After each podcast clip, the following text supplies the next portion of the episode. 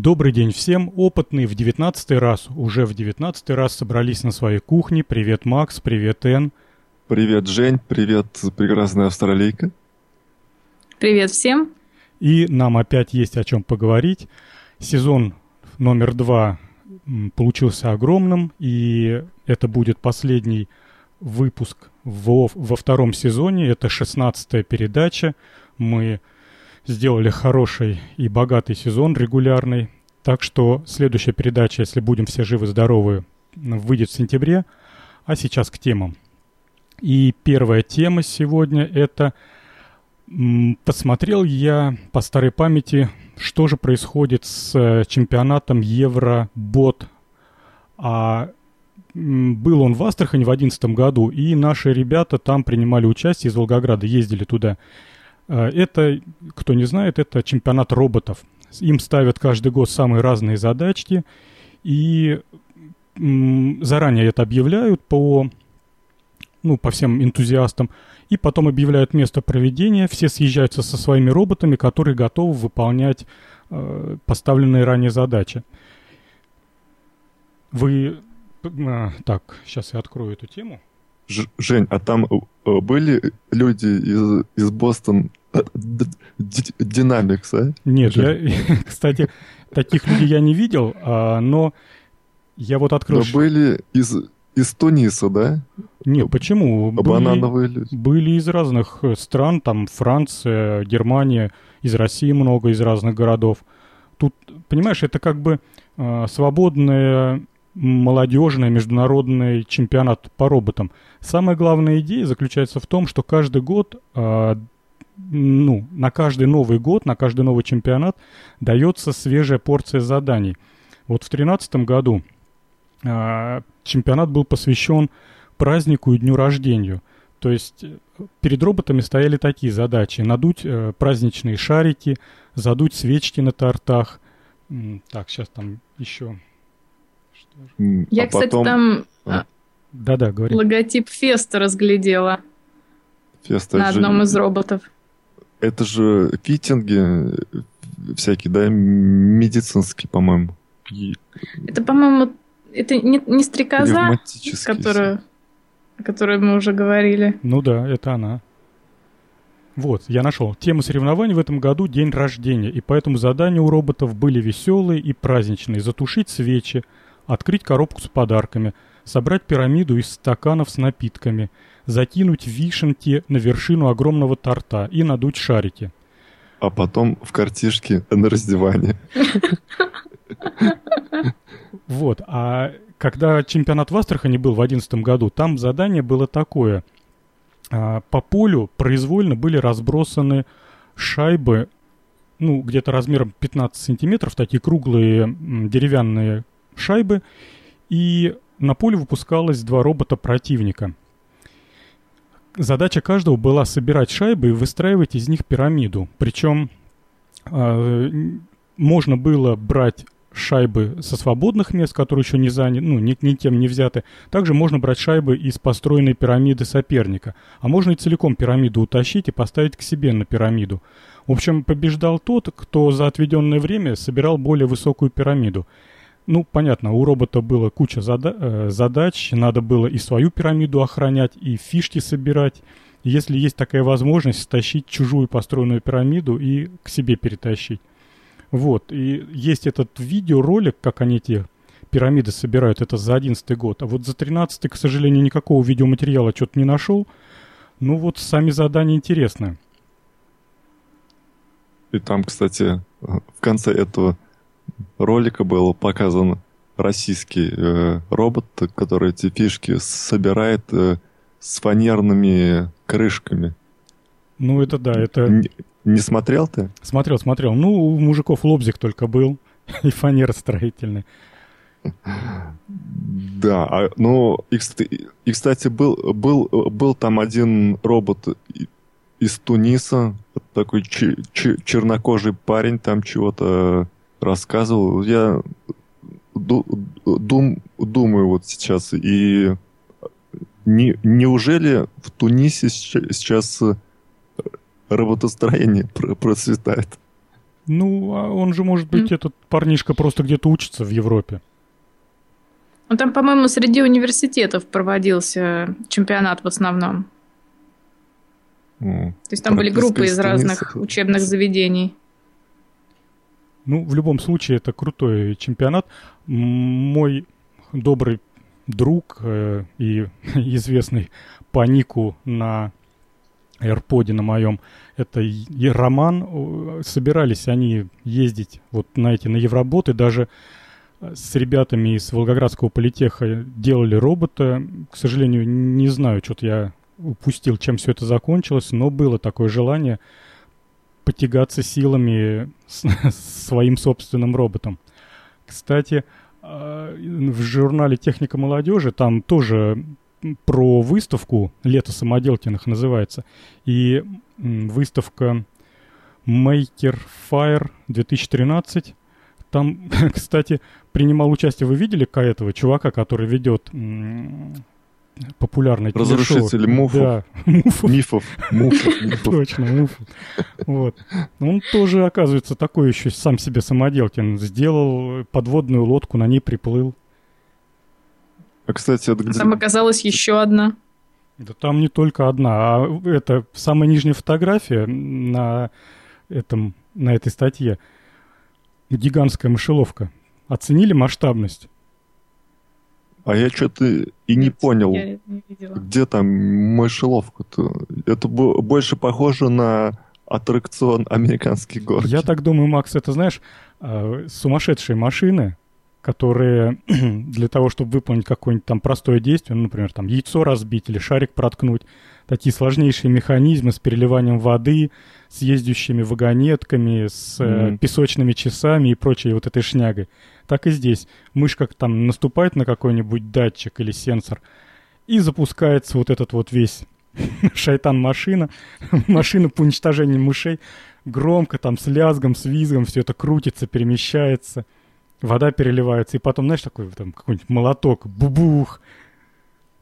А вот я, я вот сейчас смотрю на подлодку самодельную, вот типа на, на таких перевозят э, наркотики из Мексики, да, в США. Я как понимаю. Ну, Макс, я... В новостях показывали. Я тебе вряд ли подскажу. Не знаком, я, с, не знаком я с этими, с перевозчиками. У вас может, там... У тебя там есть в политехе в Волгоградском знакомые такие? Не, у меня со мной в группе учились индусы, поэтому они там не были завязаны с этими, с черными делишками. О, ну, ну ладно. Ну уж у Н то мы спрашивать не, не будем, потому что от Австралии до от другого материка на, на, на такой не доплывешь, что поди. Слушай, Макс, а да, ты, может быть, какие-нибудь выставки знаешь, э, проходящие в, в России или между... Зачем-нибудь следишь за каким-нибудь регулярно? Нет, и, и даже и не думаю следить. Ну, единственное, это шоу э, э, Виктория Секрет, но это как бы не относится к нашему подкасту, поэтому это единственное, зачем я слежу уже. А это там тоже, что ли, про роботов? Ну, ну почти, но не совсем. Ну, понятно. Да. А у вас в Австралии есть какие-нибудь вот эти международные чемпионаты, ну не выставки, а именно вот соревнования? Международные есть, но они не в Австралии проводятся. Тут есть такая ассоциация, это эм, какое-то собрание стран Азии и Океании, и вот они проводят всякие эм, робототехнические соревнования. Вот, а я вообще слежу за Ахемой. Это по моей специальности промышленная выставка химического оборудования. Это... Вот они каждые два года, по-моему, про- проводят это в Германии. Угу. Ну, это большая, крупная международная, да, выставка? Да, да. То есть там и лекции бывают, и мастер-классы, и оборудование всякое интересное. Новые химические изобретения. Да. Ну, в основном машины. Так, ну, выставки. И поди наноматериалы раздают. Ну куда же без них? Программу в одни руки. Так, ну выставки, ладно, бог с ними. Давайте к следующей, к сути тем к нашим. Макс предложил много месяцев назад медицинскую тему, и вот я ее вытащил наконец-то на свет Божий. Давай, Макс, начинай про изучение чего там, крови и прочих. А, про вот эту супер штуку? Да. Очень она похожа на бытовой проигрыватель компакт-дисков.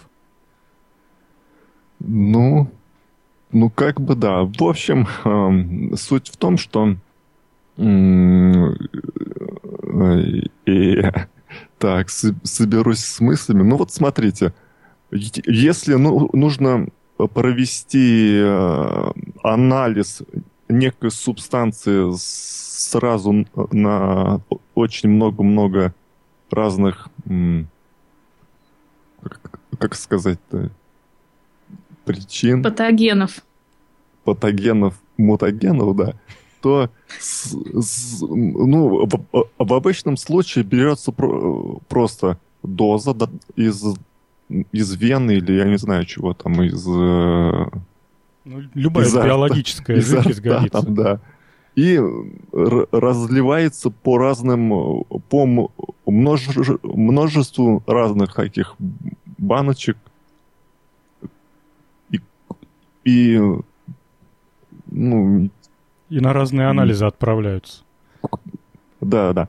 Вот. А можно пойти по другому пути, это взять а, некий диск, в котором имеется ну, такие пол, пол, пол, полости, которые а, ради, радиально отстоят от э, центра. И при вращении этого диска под действием центробежных сил э, это, э, эти один образец начинает растаскиваться по, по, по ним всем.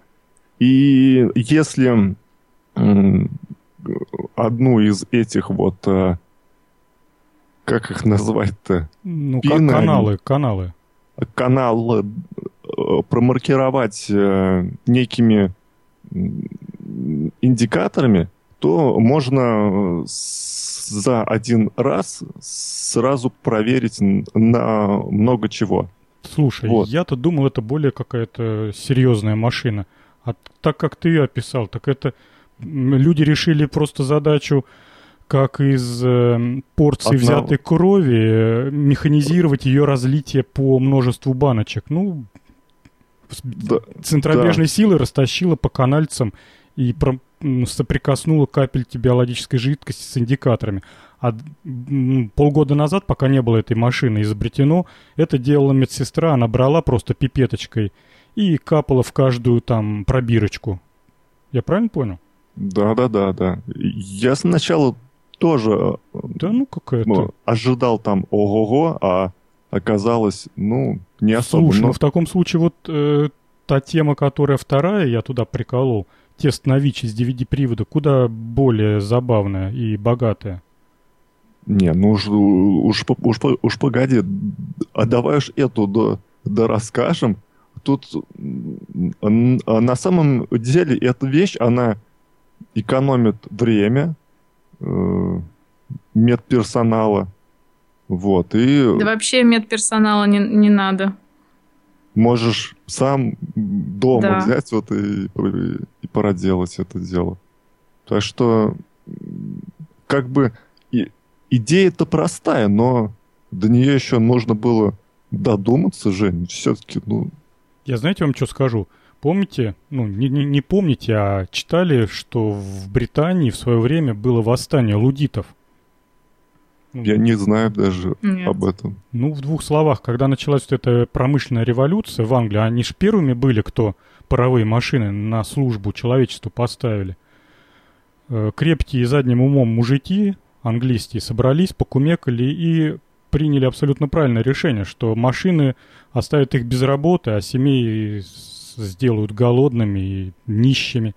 И эти чуваки собрались, значит, с молотками, с кувалдами и пошли громить паровые машины. Их лудитами назвали, ну, не знаю, потому что они лудили, наверное, что-то. Так вот, эта машина приведет к тому, что соберутся медсестринский персонал и пойдет громить эти приводы. Возможно. Но хоть механически там просто, там вся сложность заключается в самой химии процесса. То есть даже оно, если все это выглядит так, как будто жидкость просто растекается по капиллярам, там на самом деле реакции, которые происходят внутри этих капилляров, до них еще надо было додуматься действительно. Вот, спасибо, Эн, что ты меня поддержала от, от, зл, от, от злобного Жени. Ну, хорошо. Я, честно говоря, не думаю, что реакции там иные, нежели проверка в обычной пробирке. Помните, как у доктора Хауса там сидела всегда эта лаборантка, и там кровь на тысячу пробирок, а время mm. поджимало, и она там, вот, подождите, еще в 150-й пробирке mm. не среагировала реакция. А в, Нет, в, здесь конце... мне понравилось то, что тут к молекулам подсоединяли шарики для веса. То есть, Мол- когда диск раскручивался, крови? да. Ага. Что? Молекул, к молекулам крови? Э, к антителам, которые присоединяются к протеинам, которые э, находятся в крови. Вот, то есть получается такой бутерброд, и когда диск начинает раскручиваться, вот этот шарик под действием э, центробежной силы уходит э, на край диска, а все, что там остается, соответственно, это э, реагенты, которые не прореагировали. То есть очень чувствительный анализ получается. Mm-hmm. А еще, наверное, сразу идет считывание мгновенно во время вращения, если я правильно понимаю. Там вот на картинке под диском похоже как будто как видеокамера. Ну, там, по-моему, просто можно посветить ультрафиолетовые лампы, и там, где произошла реакция, начинают просто края диска светиться. Угу. Ну вот да, это во, действительно во быстрый случае, анализ получается. Там во втором случае более интересная штука, где они поставили фотодетектор – который считывал сигнал и по интенсивности сигнала считал концентрацию э, чего-то там, каких-то лимфоцитов. Угу. Ну, в таком случае действительно, это, это тогда понятно. Основное направление, ради чего это делали, это скорость получения результатов. Просто они сразу, получается, как бы делают сразу множество анализов в, за один подход. Вместо того, чтобы сделать их там ну, индивидуально каждый. С да, душой. причем, то есть лаборатория вообще не нужна, получается. И используется это не только в медицине, но еще и для проверки воды. Вот, например, идешь ты летом купаться, и перед, те, перед тем, как зайти в речку, смотришь, есть ли в воде холера – так капаешь капельку, и все. За, через 15 минут результат готов. А что, в воде бывает холера? В современном да. мире? Ну, ну, ну, если глубже нырнуть туда, Жень, а, а, а на поверхности нет. Да, она вся там, что ли, живет, Макс? Говорят так люди. Люди так говорят. Да кого на это холер пугало-то?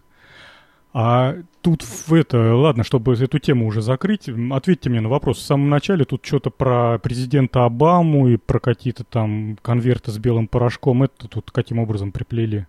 Ну как? Рицин. Это, это же яд, как, э, который там в конвертах рассылали. И то есть можно вот э, этой штук, э, штукой вот э, проверить, что за, ну, я так понимаю, пыль там э, какую-то в том числе. Ну, предполагается, что содержимое конверта сперва в эту машину запихивают, а она дает ответ, там есть или не, ну, в смысле, открывать или не открывать, да? Или чем лечить человека, который это уже вдохнул? А, понятно. Ну, Поня- понять, что он вдохнул, чтобы вычислить эти да. совершенно микроскопические дозы, которые к нему попали в организм. Ну, а при чем здесь Обама? Потому что это очередная борьба с, с терроризмом. Mm-hmm. То есть вот эта штука позволит тебе определить споры сибирской язвы и, и спастись, спасти мир. Кстати, вот давайте перейдем ко второму анализатору, который делают из DVD-привода старого. В общем, что предложили, не знаю... Умельцы. Из... Умельцы, да, это лучше слова не подберешь. Сколково.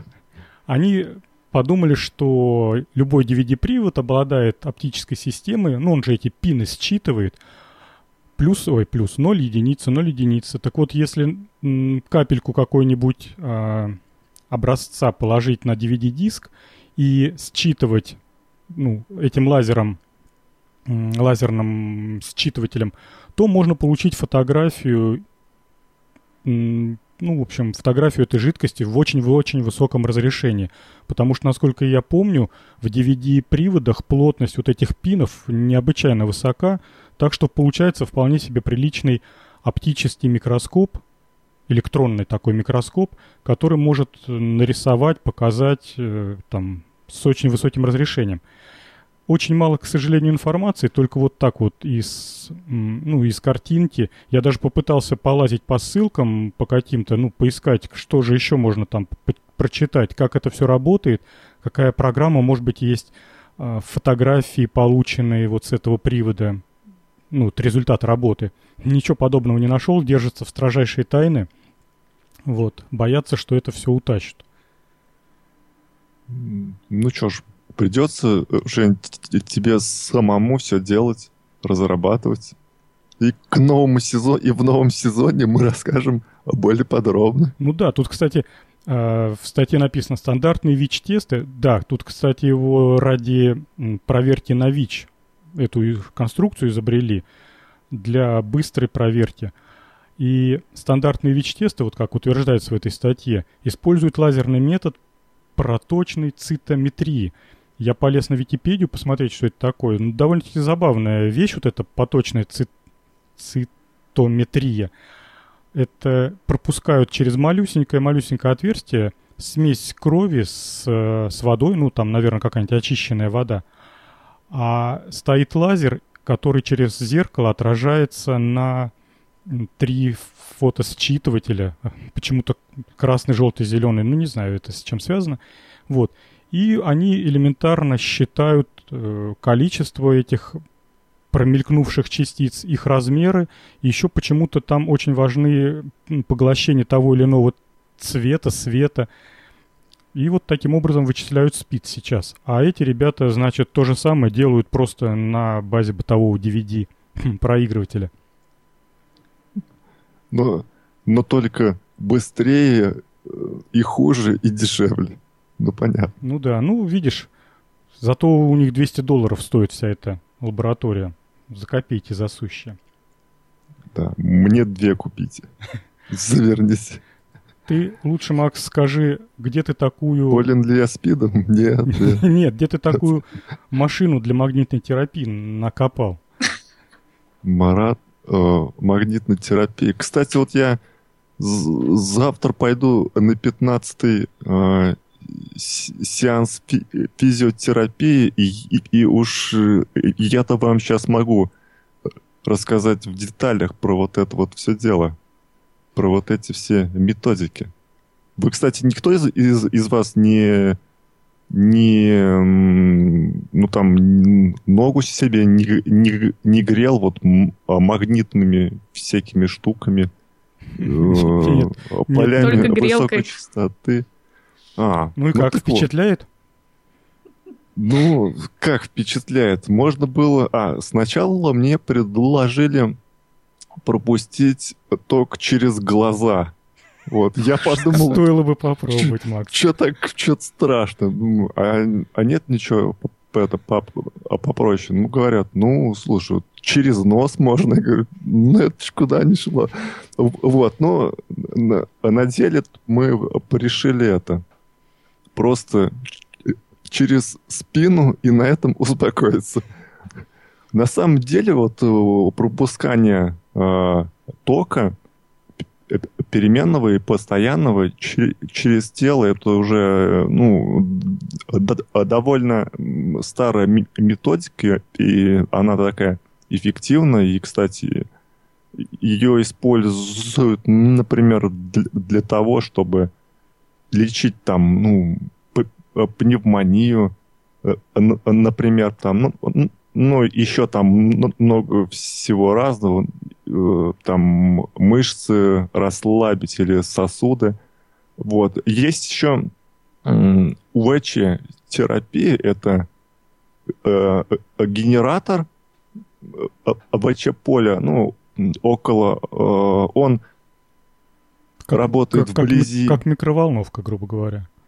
Нет, этот работает вблизи CB диапазона. То есть он э, около 20, 27 угу. мегагерц, а, а твоя микро, микро, микроволновка это гигагерцы, и там это не, не, не то совсем. А, и тут смысл в том, что вот очаги там, где есть воспаление, они больше разогревается, что ли, под, под действием этого поля, и, и получается очень замечательный лечебный эффект. Я, кстати, Ты... был удивлен, что, прочитав в этой статье, что действительно а, больные воспаленные места лучше отзываются и быстрее нагреваются в этих во всех полях. Странно, не ожидал. Ну вот, а ты а. собери и попробуй же. Нечего ну, кстати, надо, знаешь, верить. сказать слушателям, а то мы что-то за заговорили, а суть не, не пояснили. Э, нашли статью, которая помогает самостоятельно в домашних условиях, там, из двух транзисторов и куска проволоки медной собрать... Двух ламп. Двух ламп? Подожди. Да, да, да, да. А, От розетки. Да, да, да. Прошу прощения. Двух ламп и куска медной проволоки собрать магнитной чего-то там... Аппарат для магнитной терапии, который будет вас магнитить. А, слушай, а размагничивать тогда надо аппарат для, маг... для размагнитной терапии. Размагнитишься сам потом. Слушайте, а до какой температуры он прогревает? А то также можно и что-нибудь спалить себе. Нет, нет, уж ты не, не думай там, что до я не знаю, до, до прожарки. Нет, он, он так чуть-чуть там, понимаешь, он ага. как бы ускоряет там кровоток, и потому он разогревается, а не, а не потому, что там поле у тебя разогревает все, и это... Да, еще медсестра это спрашивает. Не, микроволновка. Вам нет. с кровью или прожаренный, да? Слушай, а чем он тогда от грелки отличается? Тут его су суть э, в таках, в полях. А, а. а грелка твоя это просто тепло. Тут э, э, другой механизм. Здесь не, не просто смысл в тепле и в нагреве, а в том, что поле, оно на живой организм определенным образом воздействует. И получается интересный эффект. Вот еще может... Да, да, да. Слушай, Макс, ты вот сейчас про поле, которое интересным образом воздействует. Я из нашей последней темы, не знаю, ты посмотрел ролик, каким образом поле на, на живых людей воздействует? Тупеют напрочь. А какой ролик? А ты что, Макс, ты вообще эпохальная. Ну вот в, в конце шоу-нот, что ли? Да-да-да-да-да. Эн там ну, подставила, да. как радио слушают ребятишки. Ну, ну погоди, мы к этому еще сейчас это вернемся. Ну тоже ну, поле. Ты... ну это тоже поле, да. А... И чего тут вы, вы меня прямо сби сбили с мысли, Жень. Ну, ты говорил, что крайне полезно всякие поля пропускать через организм.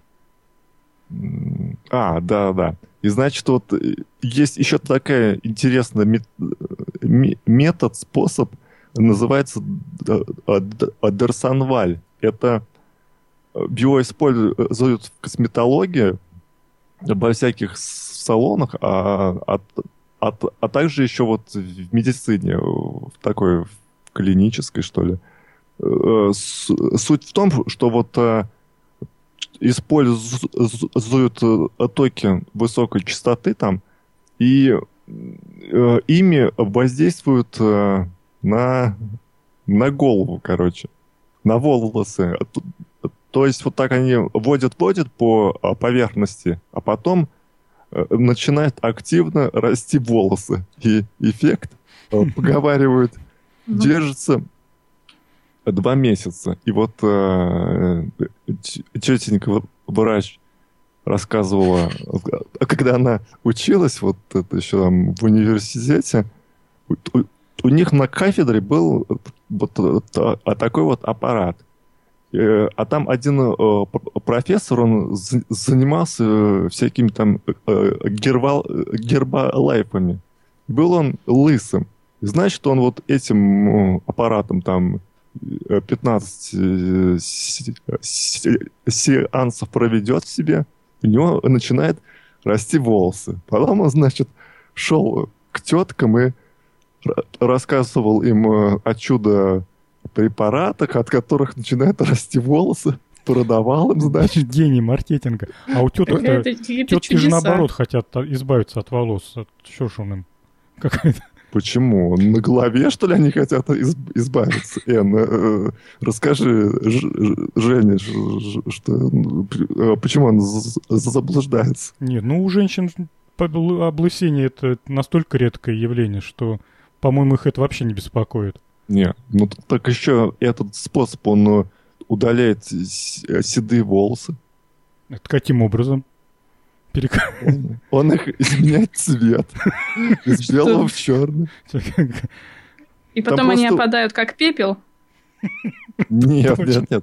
А там смысл в том, что улучшается кровоснабжение вот э, волосистой части головы. И там ну, это все понятно. Но выпадение волос, это, по-моему, гормональное нарушение. Ну, или не нарушение, не знаю. Там что-то с гормонами связано. Я, честно говоря, даже ну, это по-разному. У всех по-разному. Приезжай к нам в Саратов, в клинику, мы проведем с тобой все, все тесты и решим, что с тобой делать. Макс, да ты прям серьезно сидишь на медицинском коньке. Может, нам это э, опытные в халатах? Опытные в белых халатах?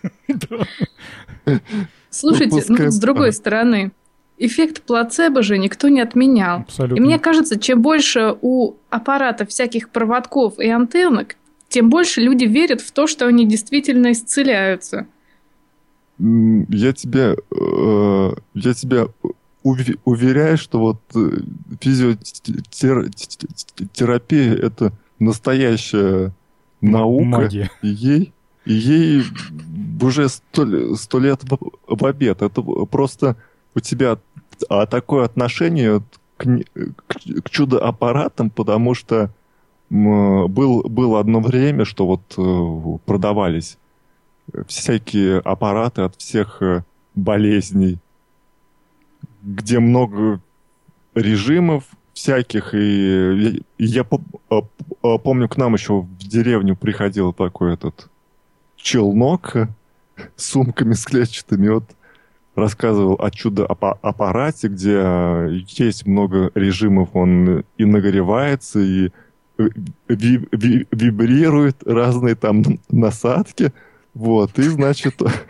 не, он в смысле это для, головы и тела, вы ничего такого не, не подумайте, вот, и и типа вот на, на рукоятке имеются э, с, сенсоры, они причем э, почему-то были пластиковые, которые счит, счит, считывают всю информацию о, человеке и типа там как-то как это выбирают режим. Ну, мы Его спра... прошлых жизнях. Да, ну мы потом это с братом взяли, не знаю, был, наверное, класс шестой. Он, он, он стоил что-то при, прямо очень много денег. Ну, в общем, родители ушли, мы взяли отвертку и разобрали его. И там оказалось, что просто нагревалка и кнопка, короче, и вот этот э, вибрирующая такая-то пластинка такая. То есть э, с, сенсоров не было. То есть наша идея, ой, наша догадка, что ну, пластиковыми сенсоры не бывает же, оказалась верной. Вот. Ну, так ладно, ну, только это самое, неважно, вот вернемся к этому аппарату для магнитной терапии. Все-таки я очень советую его не повторять, а лучше идите в клинику, потому что врач лучше знает, как размагнитить как там вас надо, потом. как там надо, да. А здесь вот именно, именно, именно в этом в конкретном аппарате Здесь э, нет э, гальванической развязки от сети, и вот эта антенна, то есть, ту, э, ту, которую тут предлагают в, в нос там совать и по телу обводить, она находится под напряжением в 400-500 вольт. И тут я так понимаю, что изоляция не, не самая там не самая правильная, вот, поэтому все-таки идите в больницу, ну и и, и, и ну и все, пожалуй. То есть, Жень, а ты ни разу не лечился э, такими супер аппаратами? Да я сейчас вспоминаю. Один раз что-то я, ну неважно, сказали, что надо лазер мне. Лазером. В глаза. В глаза. В глаза. На ногу присоединять. Посадили меня на стул, дали в руки, ну, что-то примерно как такой толстый фломастер, да и размером примерно такого же, а, железяку, а из нее красный лучик светится. Ну, похоже, знаешь, там стеклышко красненькое и лампочка обычная от фонарика. И говорят, вот, вот прикладывай сюда и держи пять минут. Ну, я вот посидел. как и ожидал, никакого эффекта не было. Вот, ну, тут почему-то лазером лечат всех, и наверняка кучу диссертаций посощетили. Чего он лечит, как он через кожу м- оказывает влияние.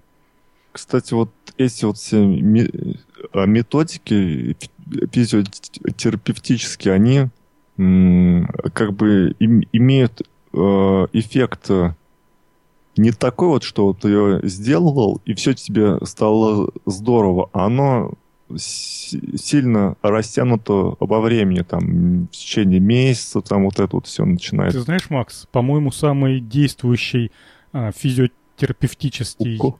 Укол? Укол, нет.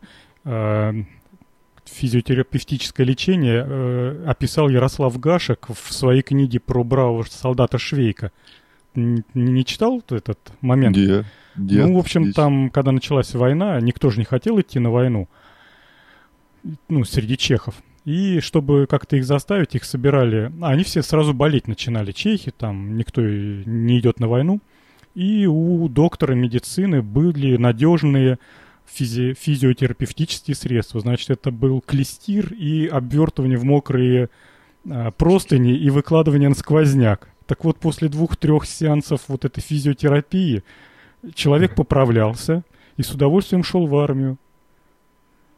Ну, это как-то как-то сли, сли, сли, слишком. А, кстати, так вот, интересно, вот а когда э, приходят люди на УВЧ, да, вот эту терапию ВЧ-полями, у них обязательно спрашивают, работают ли они с, сами вот э, в полях в, сильных, это где-то на радиовышках, там еще там где-то. Если да, то их э, не, не, не берут на физиопроцедуру, вот где токи высокой частоты используются, потому что они уже привыкли к высоким таким дозировкам, и на них это не, не действует, а если и действует, то очень таким странным образом, не, непредсказуемым.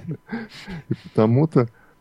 А так это э, поговаривают, что те, кто... Ну, не, не то, что поговаривают, а прям достоверно установлено, что те, кто работают в, в сильных СВЧ-полях, они имеют э, проблемы там с сердечно-сосудистой системой, с, с зрением, а ж, женщины там имеют большой риск э, рождения не, не, не, неполноценных детей. В общем, вот такие дела. Бойтесь СВЧ полей, особенно N.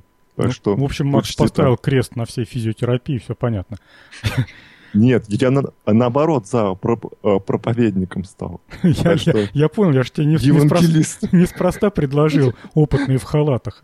Ты прям на своем конте, я слышу, прям молодец. Хорошо. Предлагаю сойти с этой э, темы. Больничной темы. Да, что-то меня это...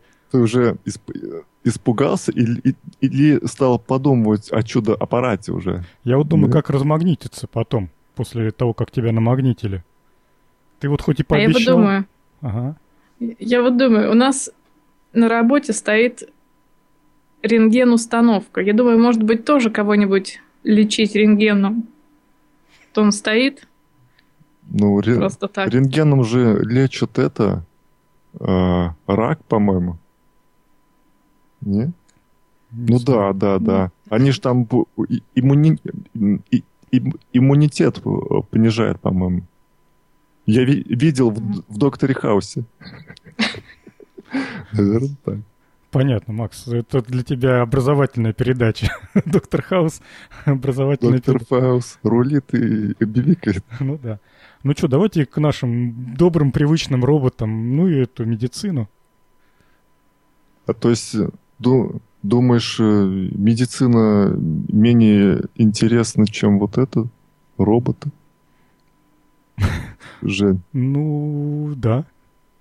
Представь автоматическую двухведерную клизму на базе Ардуина с ардуиновской начинкой. Ты думаешь, это... Ну, ну ладно, ладно, уговорил раз ты не хочешь это обсуждать, давай. Ну, автоматическая двухведерная, почему бы нет, давай. Да еще на, на Arduino. Тем более сейчас видел, какая штучка прекрасная там в следующей теме будет. STM 32? Да. Ну вот можно ее будет это использовать. Потом в, в Астрахань поехать на чемпионат. Все как дураки, роботы, роботы, а у Макса двухведерная на СТМ-ке. Да, да, да. У нас первое место. И прием, прием по записи, и ширмочка такая отдельно. Деньги вперед на покупку оборудования. Я там это, Жень, сбоку прилеплю, опытный рекомендует. Да, надо, кстати, эту эмблемку, ты хорошую идею подал. Надо эмблемку сделать и... На майке? Напечатать? Да, на бумаге и слушателям, которые... На 3D-принтере. Хороший вопрос присылают, по почте отправлять. А может мы лучше а, а, попросим это? Н, чтобы она была в купальнике, а на купальнике вот а, эмблема опытная на кухне. А да, мы и с шуруповертом, который электричество рассылаем. генерирует. Да, и мы рассылать будем. Так, ну, ну что, ладно. к роботу. А подумать надо, да. Вот у нас как раз будет тайм-аут, и вот подумать можно.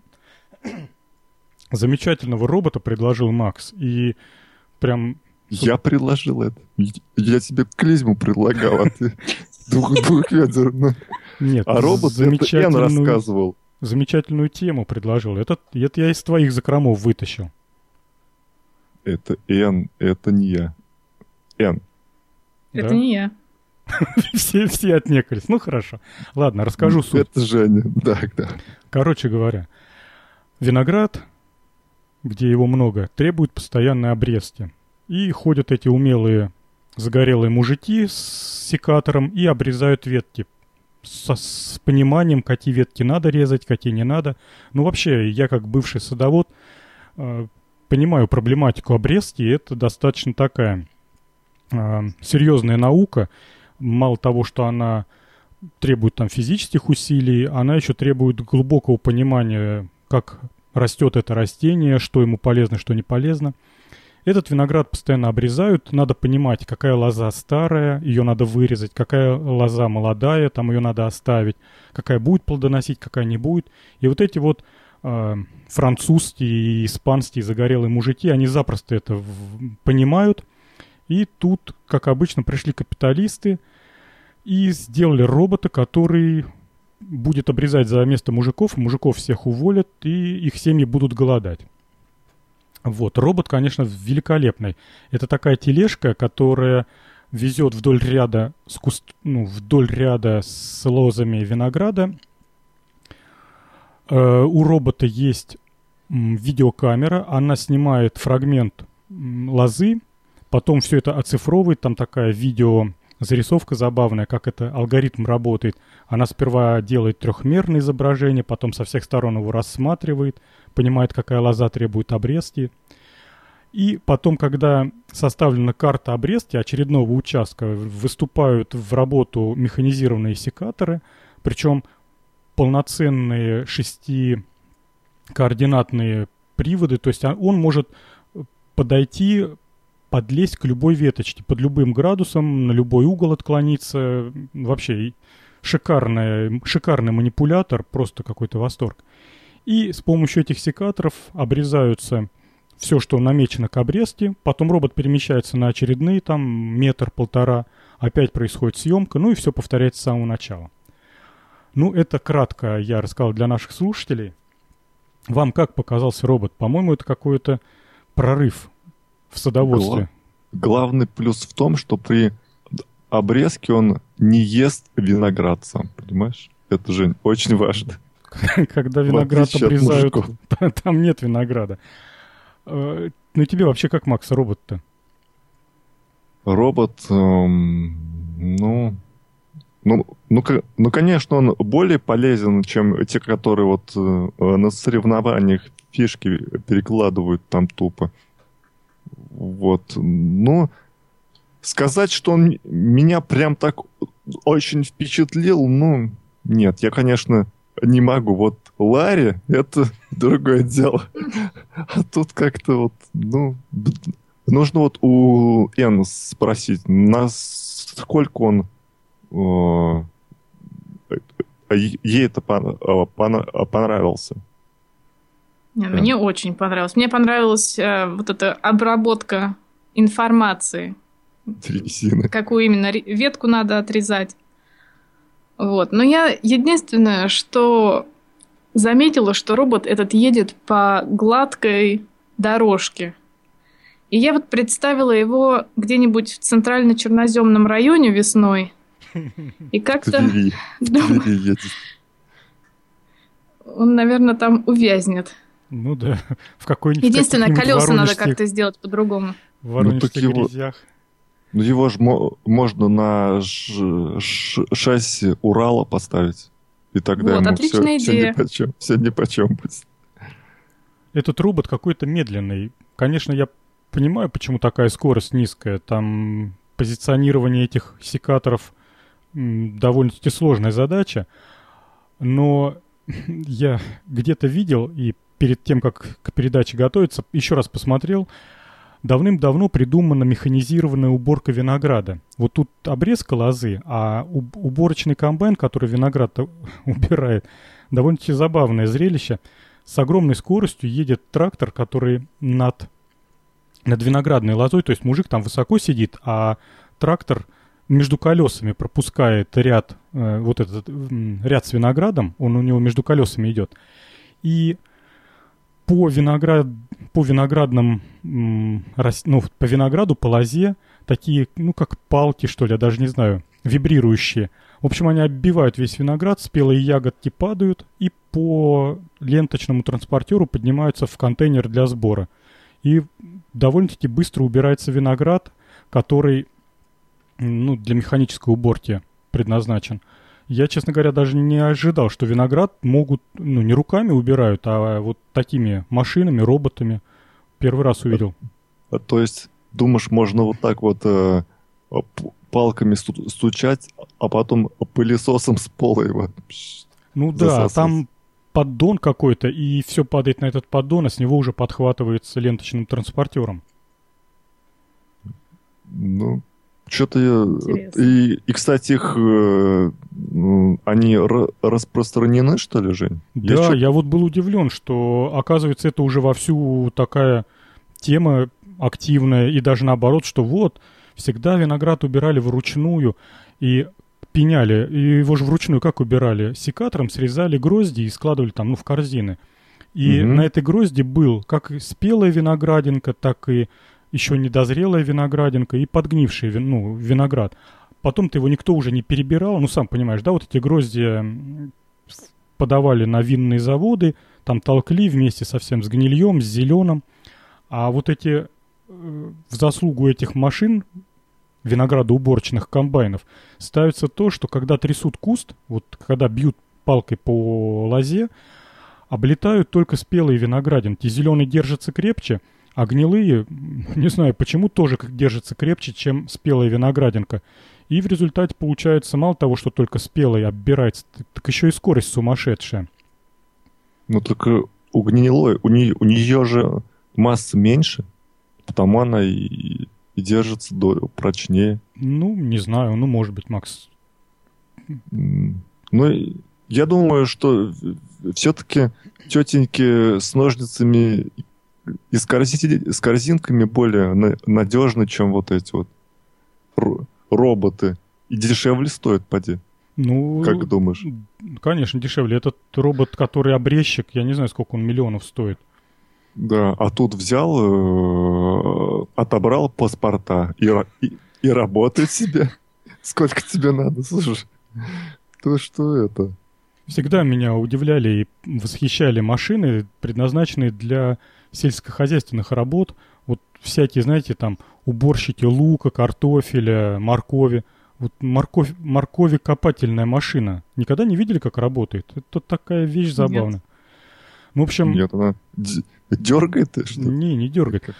А, идет машина, у нее специальным образом, а, ну, как, как плуг такой. А, плуг, да. Да, под землю засовывается такой металлический нож. Плуг. Да, угу. и он вспахивает землю, причем таким образом он ее выворачивает, э, ну, в общем, особым образом выворачивает. В результате этого получается дорожка из выкопанной моркови. Морковь лежит поперек борозды, уже вот голенькая, готовая к тому, чтобы просто пройти ее и положить в ящики. Нашинкованная уже. Ну, ну практически да я вот не, не подготовил сейчас долго искать, ну, поищите там уборка моркови комбайном или там механизированная уборка моркови. Результат этой уборки заключается в том, что вся морковь лежит на поверхности земли одна к одной. Ее за ботву только собрать и все. Также а лук там... выкапывается. А потом ее собирать чем? Вручную, что ли? Или тоже? Потом идет, следом идет э, следующий комбайн, который просто, знаете, как это, как снегоуборочная машина, угу. черпает вот этими лапками и по транспортеру поднимает. Транспортер постоянно вибрирует, осыпается земля, ну, сразу же она прям просыпается на землю. И в результате получается чистая, убранная морковь. Правда, с ботвой, ну, ботву потом, наверное, на овощебазе обрывают. Я тут вспомнил, а как мы ездили в школе на свеклу в совхозное поле, значит, вручную дергали и кидали в телегу. Причем там свекла вся билась, там, то все.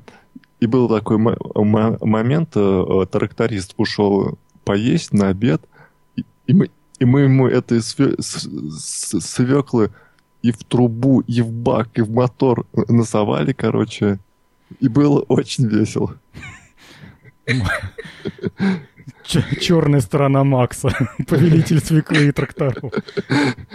И потом, что, что, что самое обидное, мы это все там с, собрали с поля, привезли, и потом стукнули морозы, а ее не успели убрать там. Ну, и она это, все померзла. Прям там а вас, около. вас всегда на свеклу отправляли, да?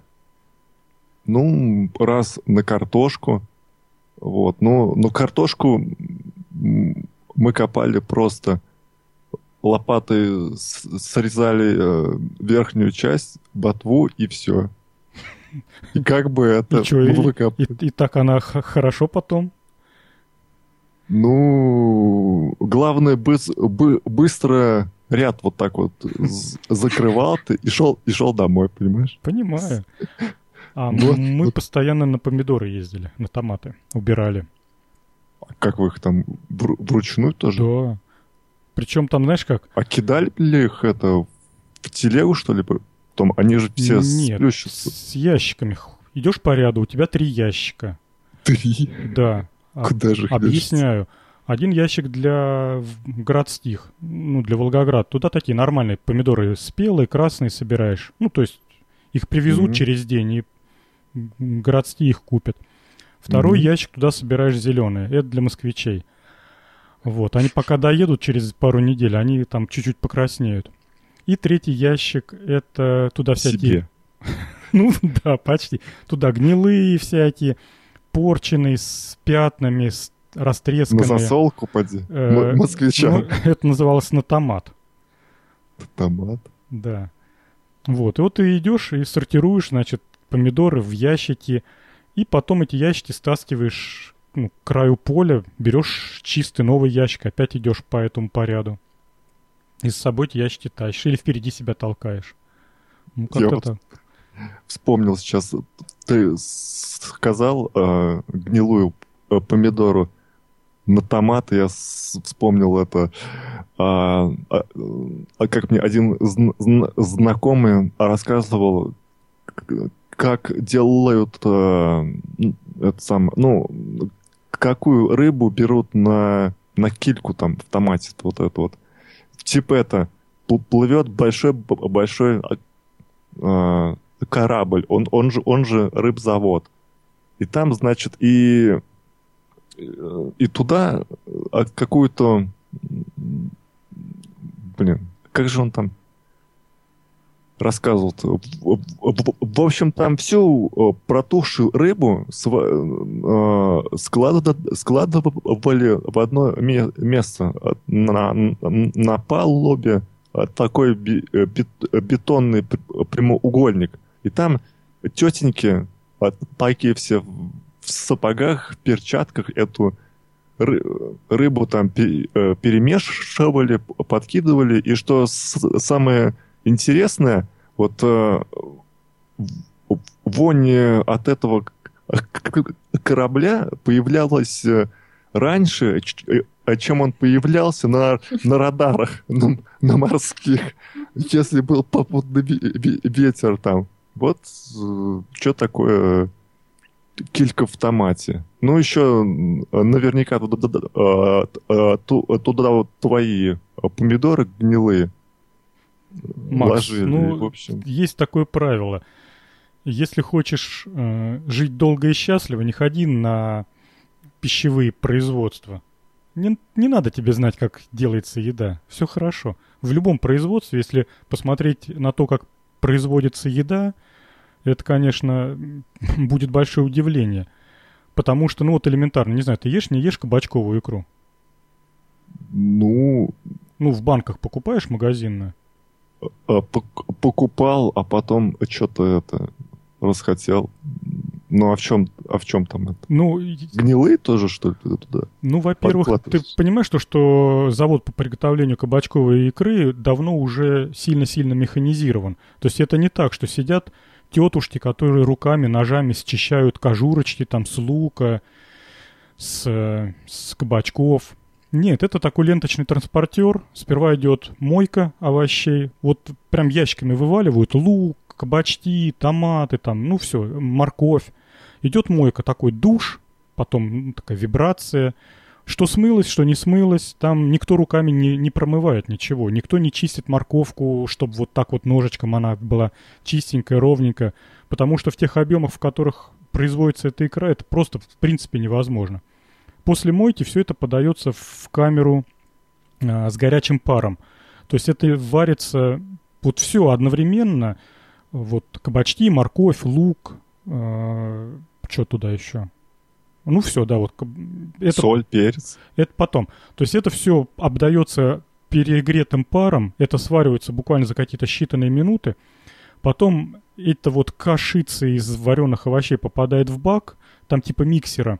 Туда добавляют соль, перец, томатную пасту, перемешивают, опять же автоматизированно, еще раз нагревают до температуры стерилизации и по банкам рас раскатывают. Вот такой процесс. Поэтому это не, не мамина домашняя икра. Однако ж возьмешь банку, вполне съедобно, даже вкусно. И все это под управлением Ардуино. Ахахахаха. Так, ну что, следующий давайте. Да, что-то мы на...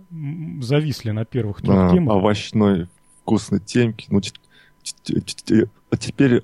Кстати, подожди, я, я хотел спросить, Эн, а вас в детстве на какие овощи гоняли? Ни на какие. Я вообще первый раз слышу, что кого-то Она куда-то в школу гоняет. вообще не, не ходил. Ходила, но мало.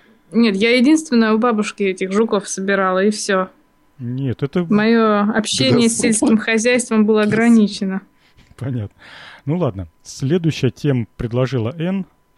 Мы в прошлой передаче, по-моему, как-то затронули, каким образом эти ящерки всякие держатся на стенах.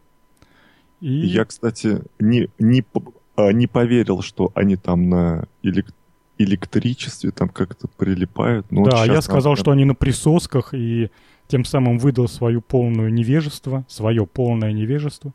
Оказывается, они все-таки, как и предсказала Н, на электричестве. Точнее, даже не на электричестве. Ну, давай, развивай тему, а мы подхватим. Ну, в общем, робот Гекон. А Гекон — это такая ящерица, которая очень ловко бегает по гладким вертикальным поверхностям и при этом не соскальзывает. А тут дело все в том, что лапки геккона, они покрыты э, микроволосками, которые могут э, прилипать к поверхности, по которой э, ползет геккон, с помощью слабых химических взаимодействий, тут это называется инду, э, э, электростатическое сцепление, и на основе этого ученые создали робота, который использует тот же механизм, чтобы лазать по вертикальной поверхности. В общем, у робота есть а, поверхность соприкосновения, которая покрыта очень тонкими электродами. Так вот, эти электроды создают электрическое поле, в котором, вот как я поняла, у поверхности, по которой идет робот, и у самих электродов появляется индуцированный противоположный заряд. И за счет этого они притягиваются. В общем, я тут провела нехитрые расчеты, и чтобы этот робот удержал мой вес, нужна поверхность размером 30 на 30 сантиметров. Вот такая вот сила притяжения. Ничего себе. Вот это да. Ты брешешь. Как так? Макс, что за грубость? Не может быть. Нет, я не верю. Ну-ка давай подожди, а... расчеты в студии. Подожди, подожди. А слушай, я правильно понял, что вот робот, который назвали роботом Дикон, он на самом деле все-таки не повторяет м- тот механизм, которым Дикон живой держится на стене. Он все-таки держится электростатикой, робот Дикон. Нет, там это называется индуцированный диполь. То есть робот изменяет поверхность, по которой он движется.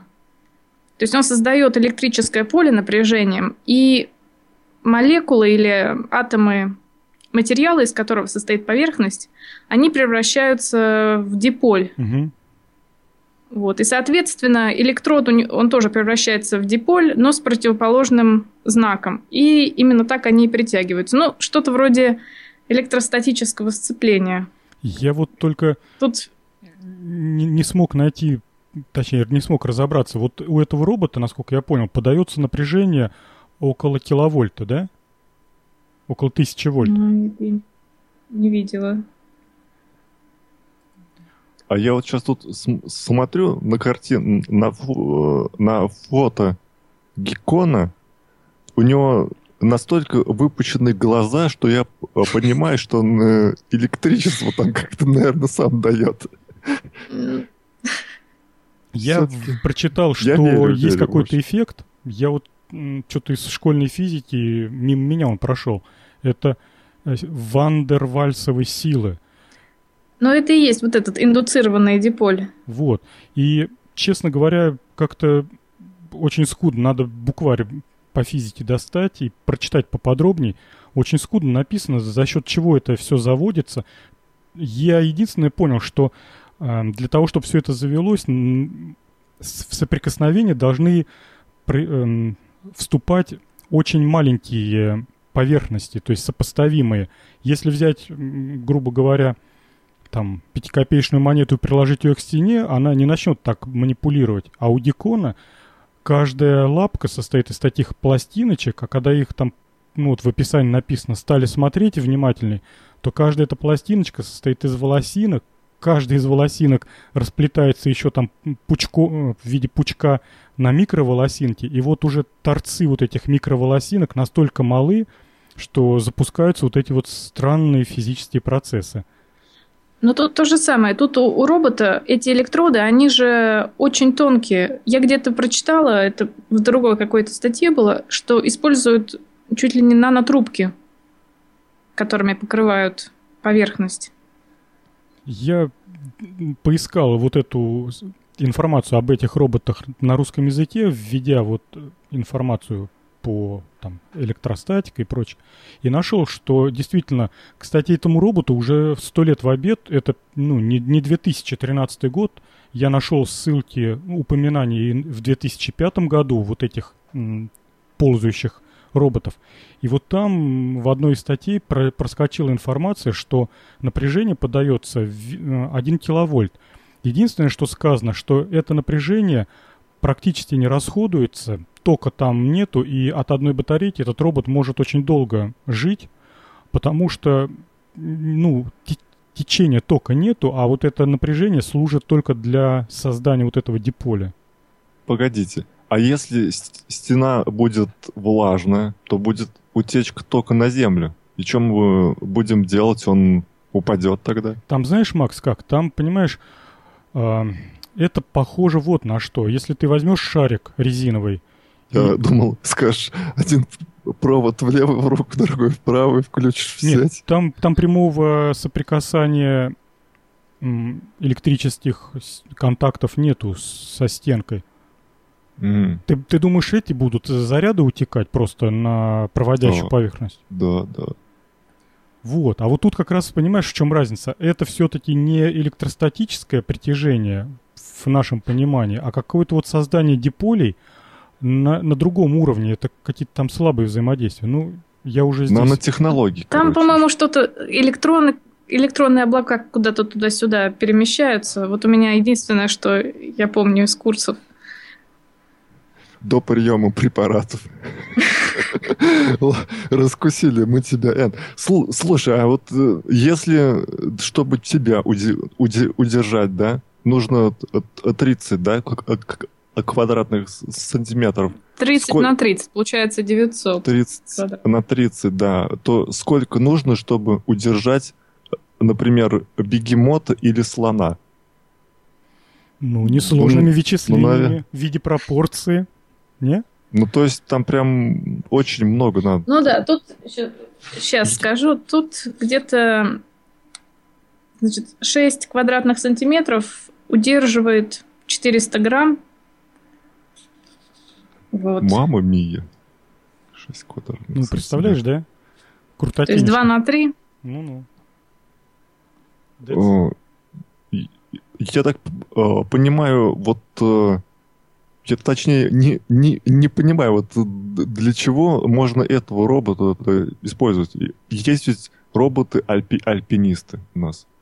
Для чего это нам на электростатике? Ну, тут, наверное, Где? Вот, у где, него где в применение хозяйстве? ла- лазения по гладким поверхностям. Робот-альпинист по стеклянному фасаду здания, ну, ни в жизни не поднимется. Чтобы стекла мыть. Щетку к нему прицепить. А, а ведро куда? Ну вот же, мы же в прошлой передаче робота-уборщика обсуждали. Там такая трубка, и туда воду наливаешь, и он капельками капает. А сзади тряпка волочится. А можно это не, не капельками, а Ларри впе- впереди пустить? Он будет это, брызгать все. А тут идешь. Ну, ну ладно.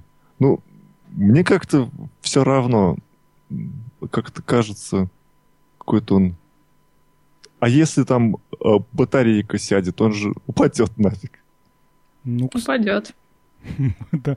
Ты знаешь, если ди- Дикон живой умрет на стене, то он, наверное, тоже упадет. А может, дешевле это, на геккона на- надо надрессировать и к нему с- с- скотчем примотать камеру? Да они, по-моему, какие-нибудь краснокнижные все диконы. Их что-то как-то мало. У тебя в Саратове есть диконы?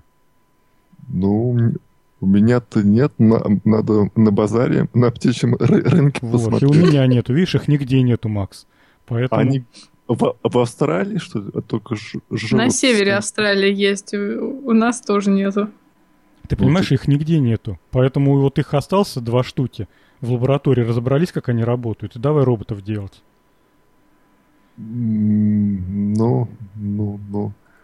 Ну, Ну, ладно. Ну ладно. А да. может, слушай, Ж- Жень, а вот в космосе они будут работать? Вот сейчас их посылать э, солнечные бат- батареи чинить на Вот, кстати, я МКС. вот в той статье на русском языке от 2005 года, там как раз и было в разрезе э, шутки про ремонт батареи. То есть первоапрельская шутка была такая, что придуман робот на присосках, который будет выбираться на поверхность международной, международной космической станции и ремонтировать или там чистить батареи солнечные.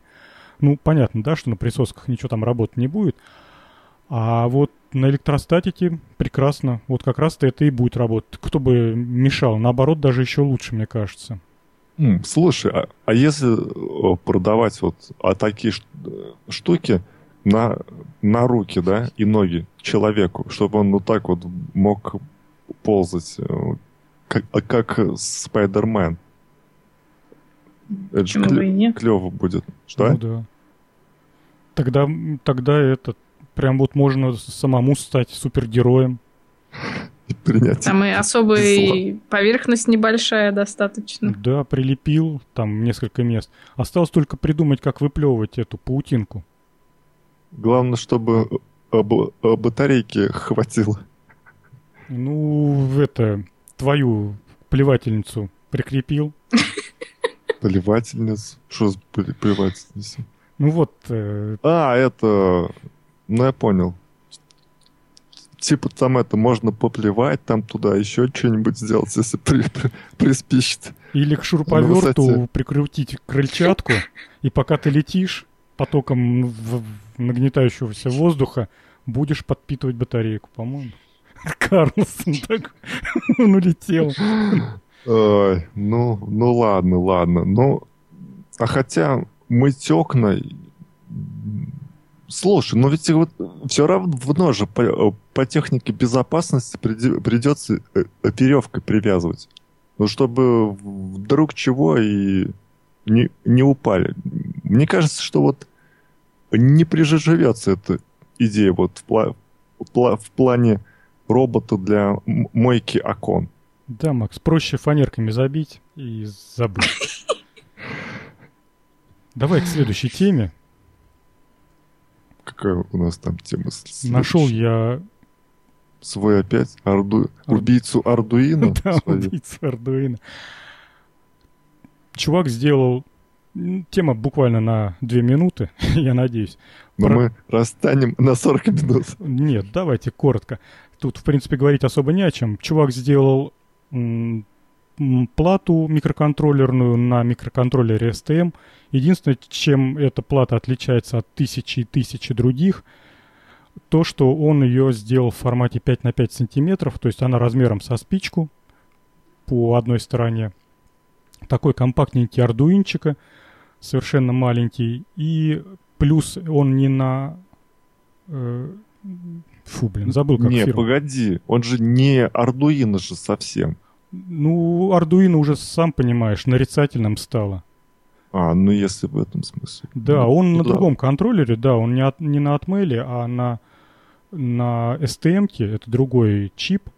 Но, тем не менее, тут у него все э, выведены интерфейсы, и последовательный порт, и USB выведен, и кнопки, и светодиоды. Ну, самое главное, самое восхитительное, это то, что очень-очень маленький. Так что А такие... туда же Да, говорю. а, а можно Linux поставить уже, нет? Нет. GSTM 32. ARM уже. Ну, не знаю, Макс. Может быть, и можно. А подожди, я что-то где-то читал, Ну, что... так э, ARM это уже... ARM это где ставят? В телефончиках. Ну да. Так что... Так что вот это уже... Просто видишь, э, преимущество вот такой маленькой платки уже начинает работать, ну, как бы вот миниатюризация начинает работать как плюс. Теперь их можно запихивать уже там по десятку во всякие лари, в прочее. Ардуино все-таки большие платы. Побольше. Да, да, ну они гораздо больше. Я вон сейчас могу из ящика достать, она прям как пачка сигарет, наверное, вот примерно такого размера. А это как спичка, вообще красота. Ну ладно. Кстати, э, Н не, не, не занимается там ардуинами, она не ардуинщица Н. Нет, у меня STM32 есть, на котором я этими светодиодами мигала. Ну и Ты- до чего ты д- домигалась там? Просто училась программировать. Но я вот единственное, вот не понимаю, в чем разница между вот этой штукой и Arduino. Ну, разные средства разработки, разные языки программирования. А Ну, так А. по потребительским качествам, ну, примерно одно и то же. Просто разные микроконтроллеры стоят. Кто что любит, знаешь, кто любит свиные хрящики, кто водку с А- солеными огурцами. А кто икру красную и Хеннесси? Ну давай. Ну что, переходим к другой темке. Да, жуткая тема. Жуткая. Разговаривал я тут на днях, что, что послужило поводом выбрать эту тему. А, Разговаривал я тут на днях с Романом, и он говорит, вот задумался я, как бы мне сделать убиватель комаров. Я говорю, ну в чем проблема, их вот море сейчас. А у него, значит, задача сделать убиватель комаров с одним электродом. Все современные убиватели комаров, они как бы с двумя электродами, чтобы был э, искровой Ну, зазор, да, и когда туда попадает насекомое, меняется проводимость этого межискрового зазора, и происходит разряд, насекомое погибает. А тут именно задача, чтобы насекомое само было вторым а, электродом, и искра пробивалась прямо на насекомое, и его испепеляла. И вот он рассчитывал, ставил эксперименты, ну, собирается поставить эксперименты, какое напряжение нужно, чтобы сделать а, убивалку для комаров на одном электроде. Это, я так понимаю, он бу- бу- будет де- делать что- что-то наподобие э, Теслы, да, чтобы он э, молния била в землю через насекомое. Ну да. Раз один электрод. Ну тут ты же понимаешь то, что за счет чего может произойти разряд. А, близко подлетевшее насекомое будет как, эм, как обкладка. Понижает сопротивление в пути воздух... э, ой, электрод, воздух-земля. В- в- в- Воздух-земля. Ты думаешь, такой, как. ты думаешь, такой пробой будет? Ну да, а какой же А еще? я почему-то, знаешь, какой думал пробой будет? Он как вторая об- обкладка конденсатора, все равно же у него уже есть емкость, хоть он хоть и маленькая, но все равно есть. И М. когда он подлетит достаточно Доли близко, пиков- да-да-да, Доли пикофарад. Да, но пока этот конденсатор будет заряжаться, через него же ток протекает. И Э. этого будет достаточно для того, чтобы его испепелить. Ой, Жень, что-то мне, мне, мне кажется, твой вариант э, развития событий что-то не, не настоящий. Маловероятно. нужно- да, что-то конденсатор из, из, из комара. Ну, слушай, как-то не, не, не странно это все, как-то странно. Другое де- дело, молния бьет из этого э, штыря в землю. Ну, ты представляешь, и... какая напряженность да, пуля должна быть, чтобы даже такой маленький да. комар послужил изменением и инициатором про пробоя. Ну, кстати, вот на, а, по поводу пробоев э, всяких вот э, вот а, представь, а, река течет вни, внизу, внизу обры, обрыва такого, на обрыве высокая сосна стоит. И, и вопрос, куда стукнет ну вот, если мол, молния стукнет, то э, э, куда она стукнет? В дерево или в, в речку? Правильный ответ, она стукнет в, в речку, потому что э, Ты даже не дал ответить. Вот гад. Сопротивление меньше, понимаешь? А, вот, э, и здесь получается, что вот у, у мухи, там, у твоей, у, у, у комара, у него э, внутри жир, жир, жир, жидкости, э, э, она существенно более проводима, чем воздух, а значит, молния побежит вот там. Ну, вот, вот мой, вот мой мы план. возвращаемся назад. А ток-то почему пойдет? Она достаточно близко подлетев к электроду, опять же, если мы говорим про одноэлектродный уничтожитель, тут именно задача одноэлектродного уничтожителя – то произойдет просто зарядка конденсатора, и на, этой, на эти микросекунды будет вполне ощутимый ток через комара протекать.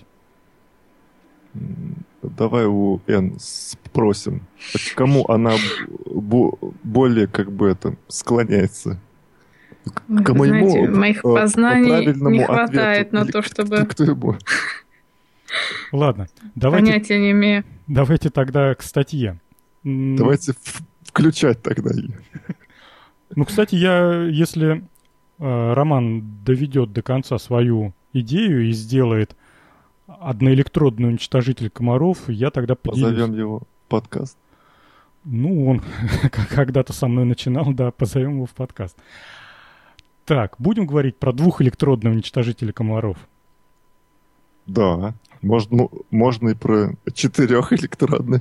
Да, сделал мужик сам уничтожитель комаров, намотал он сеточку, прочитал, что комарам страшно нравятся источники света ультрафиолетовые. Поставил туда он светодиодики, светящиеся в ультрафиолетовом диапазоне, намотал сеточку, подал туда 4 киловольта напряжения, или сколько он там подал? Ну, в общем... 2000 вольт. 2000. А, да. От одного до двух. Угу. Подал он напряжение, вынес всю эту балалайку на улицу, и как полетели туда мухи и комары. Ну, в общем, мужик обрадовался и решил проверить все это дело... На себе. И в лесу. В лесу, на себе. Да, поехал он в лес, причем работает вся эта конструкция у него от батарейки, там есть преобразователь напряжения с низкого на высокое, все как положено. Поехал он в лес, в самое комариное, как это... Болото. Да. Самое болото. Включил он эту комариную убивалку, и не тут-то было. В общем, она ни одного комара не убила, а все комары полетели на человека. Надо отдать должное автору статьи, он довольно-таки юморно пишет, как он там э, анализировал причину, что человек гораздо вкуснее, чем ультрафиолетовые светодиоды. Вот. Э, и он пришел к выводу, что комары больше, чем ультрафиолетовое излучение, любят тепло, а я тут совсем недавно узнал, что, оказывается, комаров еще ужасно привлекает углекислый газ. Я вот, честно говоря, буквально на этой неделе для себя открыл это. И вот комбинация тепло и излучение углекислого газа и есть не что иное, как приманка для комаров. А то есть без э, чел, э, чел, человека все равно не обойдешься? Да. В, в, ком, в комаробойке. Ну вот э, я с Ромкой разговаривал, когда по поводу его комаробойки. Я говорю, а как ты будешь привлекать комаров к, к тому, чтобы они в межпробойное расстояние попали? Он говорит, то, что, ну, нагреватель, во-первых, надо будет какой-то сделать. Ну, с этим просто. А вот с углекислым газом либо... Как? Продают же его.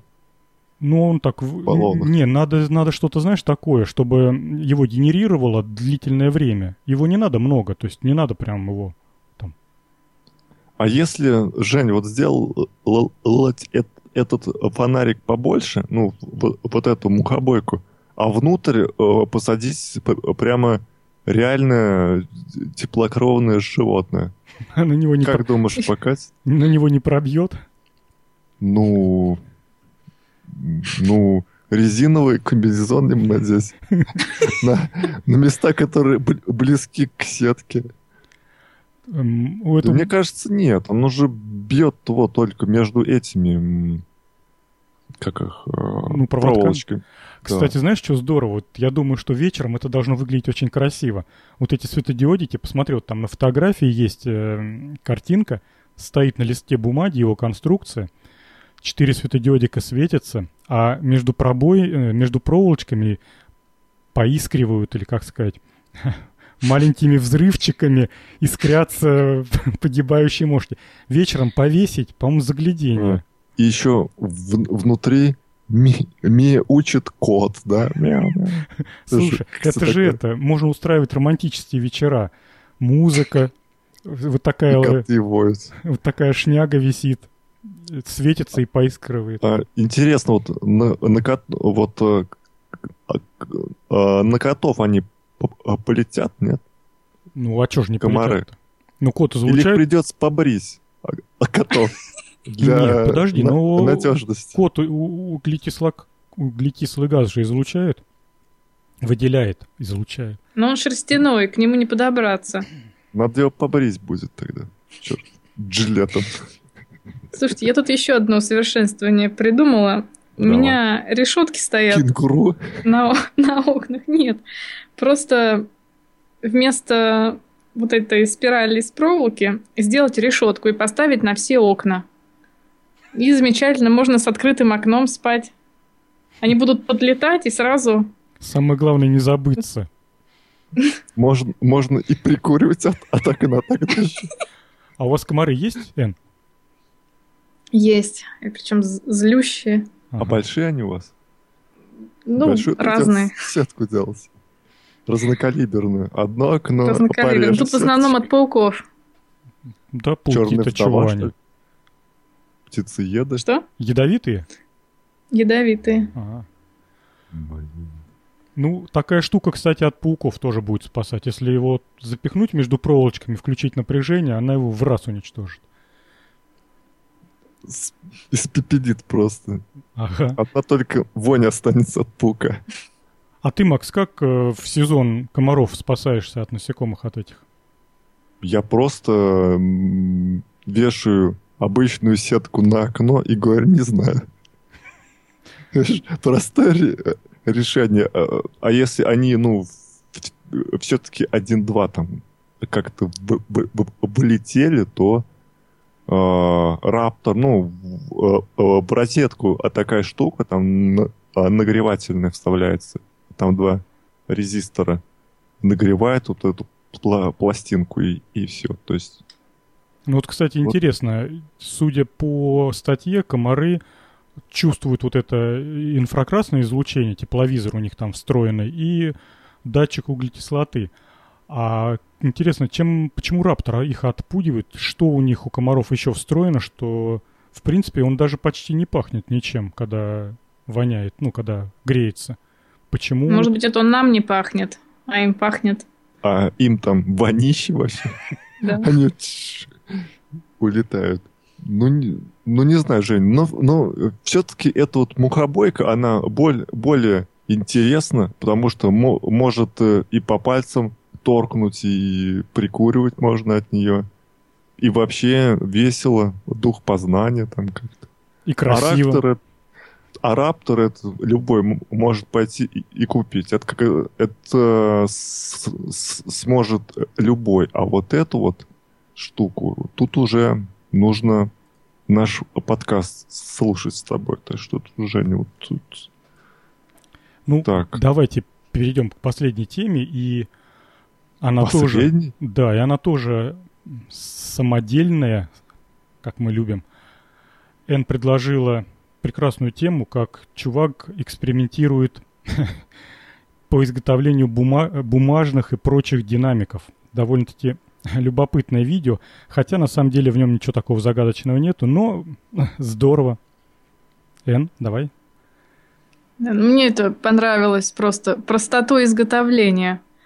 В общем, берется медная проволока или любой другой проводящий металл, из него скручиваются две спирали и приклеиваются э, с каждой стороны листа бумаги. Или можно ткань использовать, можно картон, в общем, все что угодно. А дальше берутся старые наушники, от них отрезаются провода, подключаются к этой медной спирали. Дальше э, к этому динамику подносится магнит и звучит музыка. Тут, В общем, надо, тут надо только чуть-чуть тебя поправить. Он хоть с двух сторон навевает проволоку, но в середине она эти две стороны соединяют. Потому что это, ну, протекание тока идет такое, как катушка получается. А, ты не, не видела. Да-да-да. Это получается у него катушка, на нее подается электричество, э, вокруг появляется электромагнитная, ну, понятно, электромагнитная волна, поле. Когда подносит магнит, то магнитная составляющая поля взаимодействует с магнитом, и, соответственно, получается, что притягивается либо отталкивается. Он использует достаточно мощный, похоже, не один... Не, скажите правильно, не один... Ну, не один ватт? Нет, магниты какие-то такие мощные. А, не одим, ну понятно. Вот, не оди... М. Неодимовый магнит. Ну да. Вы, выговорил. Вот. И это позволяет даже слабому магнитному полю от катушки давать эффекты и колебать бумажку. Да, прекрасно будет работать. А он, обратили внимание, у него там одна катушка плохо работала. Когда с... Я, я ж, ж, Женя, сейчас вспомнил это. Вот ты сказал про неодимовый магнит. вспомнил один генератор на свободной энергии. он, он, он прям, знаешь, вот э, офигенен э, по, по замыслу. Вот при, э, представь такое это спиралька, катушка. В центре катушки прямо реально вот штопор. Штопор. Вот такая вот эта, ну, та часть, которая вот в, в, в пробку вкручивается без ручки, вот угу. припаян туда. А под, и, и вот на ней, на вот этой на катульке, на катушке, приклеено вот из э, э, клеевого пистолета такой пол, полукруг неодимого магнита. И, и там, значит, э, два крокодила на этой катушке. И, и значит, вот там чувак на ролике подключает к тестеру, он показывает постоянное напряжение в 6 вольт. Потом, короче, к моторчику подключает, он, это, ну, он э, начинает работать, жужжать, а, а, а, а там вни, вни, внизу один, один из э, комментариев там, ну ты что, идиот, что ли? У тебя же там две Э, батарейки, вот где э, клеевым пистолетом вот э, намазюкано на 3 и 3 вольта. 3,3 получаем 6. Слушай, Макс, ну такие темы надо вставлять в эти, в темы, что ж мы такую ну, я вспомнил, знаешь, вот про, вот как раз про, про магнит и про катушку. И тут вот то же самое почти что. Ну ладно. Кстати, ну, я вспомнил, когда эту тему увидел, когда я ее в накопитель поместила, я вспомнил, что у меня в детстве была книжка, как там называлась, типа э, энциклопедия сельского радиолюбителя или что-то в таком духе. И там в этой книге было куча Э, генераторов на свободной энергии? Нет, не генераторов, а куча э, конструкций самодельных радиоэлектронных компонентов. И мне тогда всегда так нравилось это читать и рассматривать. Ну, к примеру, уже там даже в моем детстве не было никаких проблем купить там динамик или микрофон или резистор. А у сельских радиолюбителей там 50-х, 40-х годов, видать, с этим было совсем полный швах. Книжка старая была, что-то там какого-нибудь 57-го года, наверное. И вот там были прям реально описания, как сделать динамик, как сделать микрофон, а, как сделать там переменный резистор. Знаешь, такой забавный переменный резистор. Берут э, керамическую... Из, из картошки и тыквы? Нет, берут керамическую трубку.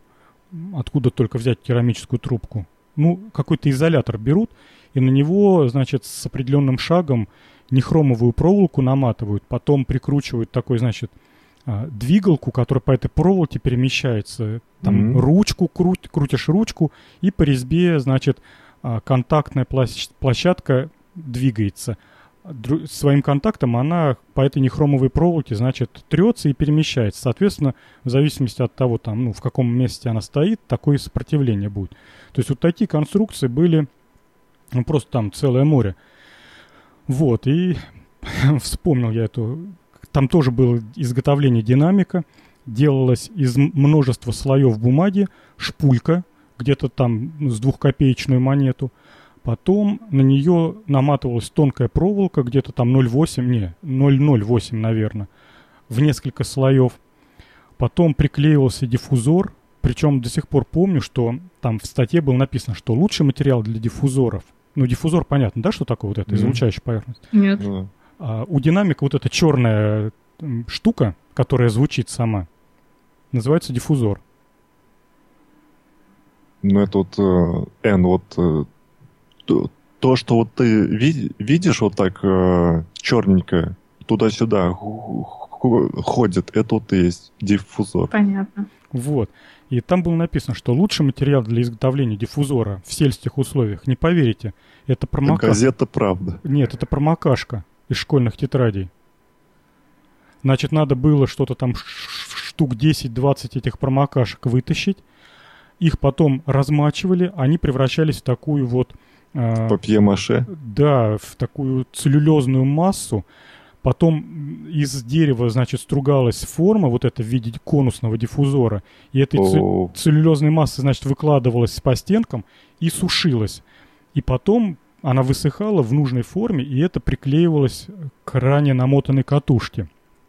И потом это все и, и, и вылось вместо негодного динамика в iPhone.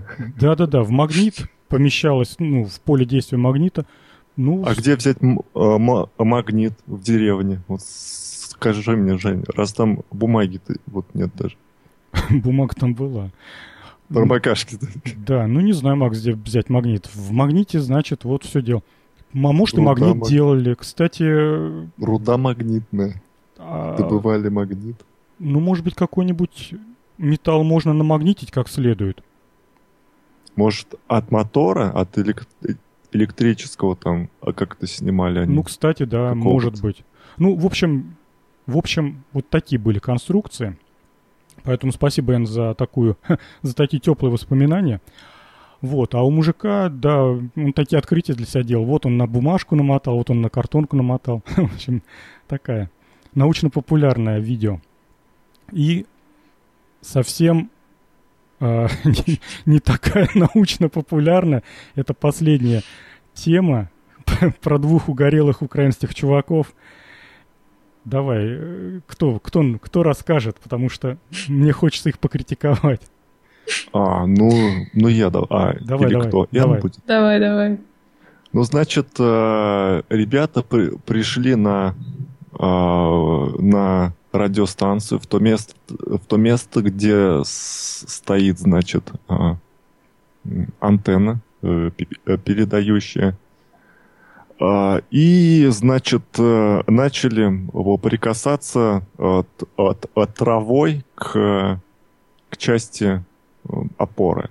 И тут возникало пламя, и слышался голос э, и речь диктора. Это, кстати, не, не, не первое видео, где, где, где, где вот э, можно э, уви, уви, увидеть вот г, разговор пламени. Я еще видел одно, где все, все, то, все то же самое, два парня, и вот ключевое. с вышки с, с вышки там свисает часть провода, часть полотна антенного и, а, значит, из земли торчит пруток такой металли... металлический. И вот, значит, ребе... ребята палкой этот э, провод свисающий, значит, вот подводит к этой вот э, заземленной арматуре, и э, появляется дуга, которая разговаривает.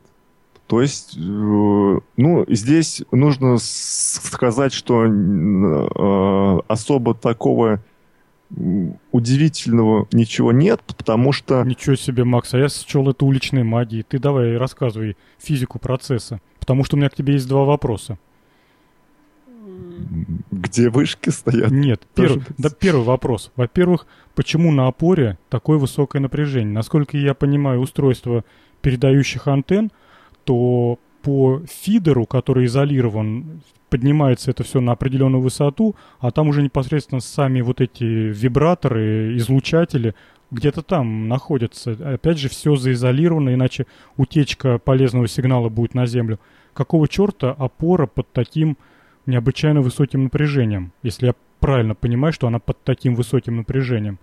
Ну, здесь э, напр- э, напряжение, оно такое, наведенное, высокочастотное. Как я понимаю, видишь парни там в перчатках резиновых и обжигаются, а, а, а обж, обж, обжигает их ВЧ-поле. Это не, не тепло там какое-то от от нагрева э, этих вот, как его... Ну, понятно. А, Ты хочешь сказать, что как... Палок этих. Как повторные вибраторы, травы. опоры начинают переизлучать, что ли? Ну да, у, у, у тебя же там, ну, вот сам посуди, у тебя э, большая мо мощность, а там 200 киловатт, 500 киловатт полотно антенна, оно излучает, да. Но это полотно, оно прикреплено через изоляторы, да, к опорам. Опоры тоже из металла. И на опоры эти наводится ВЧ-поле, а которое, ну, которое наводится. Не, ну понятно. То есть а ты, те, а, ты хочешь а сказать, те... что это такая микроволновка получается? Ну, не совсем. Микроволновка, она на э, СВЧ работает, а здесь на, на КВ. Это а, АМ-станция, амплитудно модулированы, потому вот и, и можно э, с помощью пламени вот, там и голос услышать. Была бы э, эта станция, которая излучает цифровым каким-то там вот DAB, да, там форматом. Ну то... или FM, то FM, наверное, тоже ничего не услышишь. Да, FM тоже ничего не услышишь, а здесь вот получается что, что а, парень стоит, он а, получается вот а, с помощью этой а, травинки а, соединен с землей, и ВЧ-поле пробегает по, по травинке, там раз, разогревает ее и, и, и, и бежит по, э, по нему на землю. В общем, он э, обжигается. А вот во втором ролике там э, просто э, дуга была побольше, вот, и ребята палкой вот там ее, этот вот э, проводочек, который, видимо, является частью полотна, или ч, ч, частью... Нет, это не, не часть полотна, а часть оттяжки.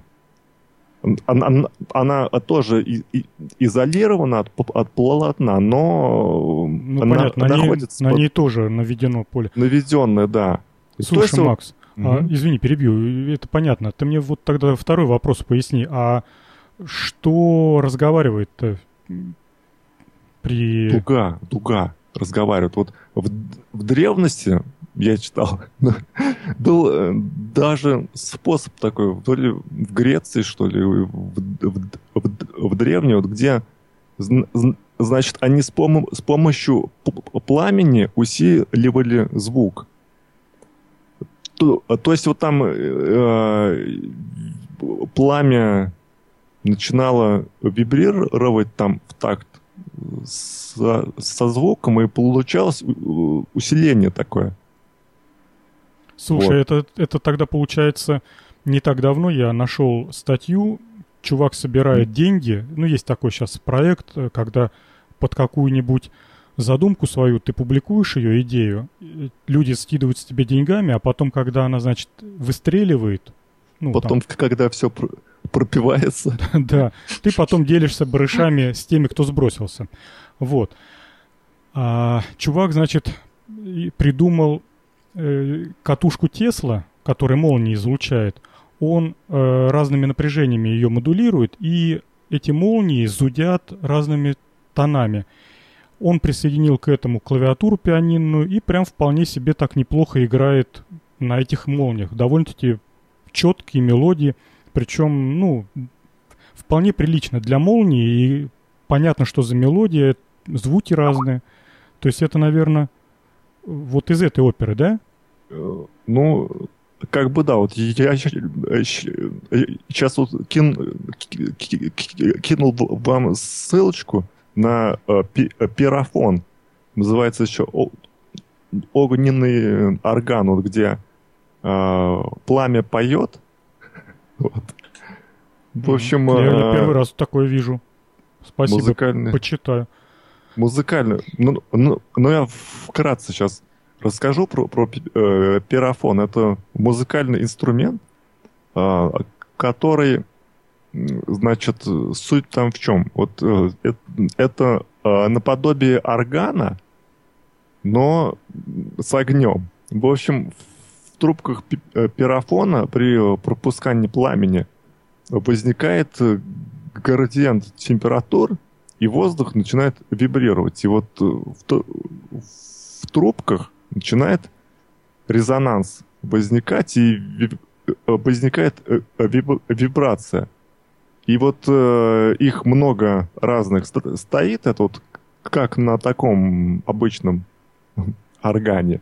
И клавиши, кно, кнопки, где можно ми, ми, ми, менять пламя трубе, и, и можно, в общем, это разные звуки заставлять издавать эту штуку, в общем. Ну и здесь для в качестве топлива, что интересно, используется пропан, бензин, водород. Ну, одна из, как, из, как, из конструкций рванула у этого изобретателя. Ну и с тех пор, в общем, он не, не получил распространения, но, но понятно, что вот э, играя пламенем, можно получить вот в некоторых э, случаях э, ну, нужный звук. А здесь вот в случае радиостанции, которая работает в режиме амплитудной модуляции, с амплитудной модуляцией, то вот